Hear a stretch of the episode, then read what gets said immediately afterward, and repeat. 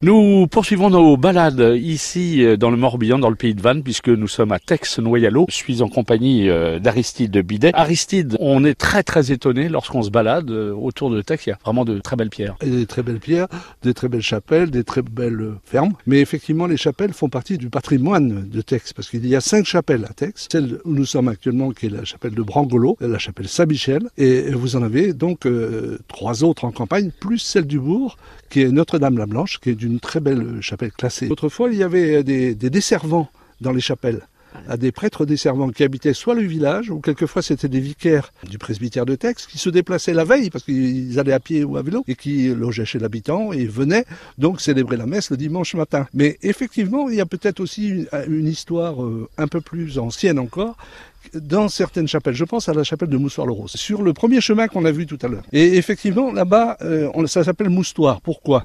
Ben, Sans doute parce que c'était euh, un monastère, ou Moustoir, ça veut dire monastère. Et il y avait des, des prêtres ou des ermites, on ne sait pas, qui habitaient une petite maison par là. Il est possible que les prêtres en question desservaient la chapelle de Moussoir-le-Rose. Ça évitait aux gens de faire 4 km pour, aller à l'office. Quoi, voilà, Alors là, nous sommes devant la chapelle Saint-Michel. Alors elles ont ces, ces particularités. Euh, c'est les, les, sculptures euh, euh, qu'on retrouve sur les pans, sur les, les, les murs. C'est vraiment de la sculpture là aussi typique du, du pays du, du, Morbihan. Du, du Morbihan, oui, effectivement. C'est un peu différent quelquefois du Finistère. Absolument. Oui. Et cette chapelle est du 16e, début du 17e. Elle a cette particularité de renfermer une fresque qui a été découverte lors de la restauration.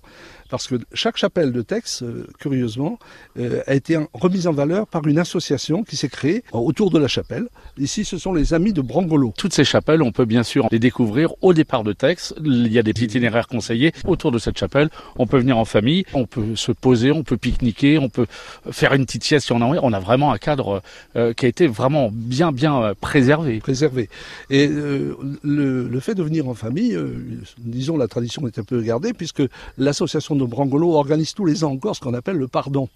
Le pardon, c'est le dernier dimanche de juillet.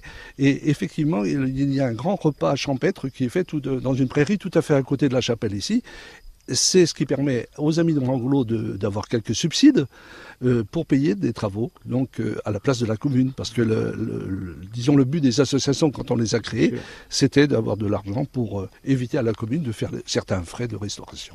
Et on rappelle pour nos amis qui rejoignent la Bretagne cet été, Aristide, que le pardon, c'était des célébrations. On, on, célébrait la messe dehors, avec et derrière il y avait un genre de kermesse, une grande fête. Une kermesse, ça faisait partie, hein, parce que on, quelquefois on a tendance à croire que le pardon c'est uniquement la fête, disons religieuse, Religieux, non, non. ce qui est le cas. Oui, mais, mais autrefois, et c'était bien traditionnel, les gens se réunissaient au, après pour faire la fête. Ils s'étaient pardonnés. Le pardon, c'était pour la pardon, leur ré réconciliation, et on faisait la fête après puisqu'on s'était réconciliés.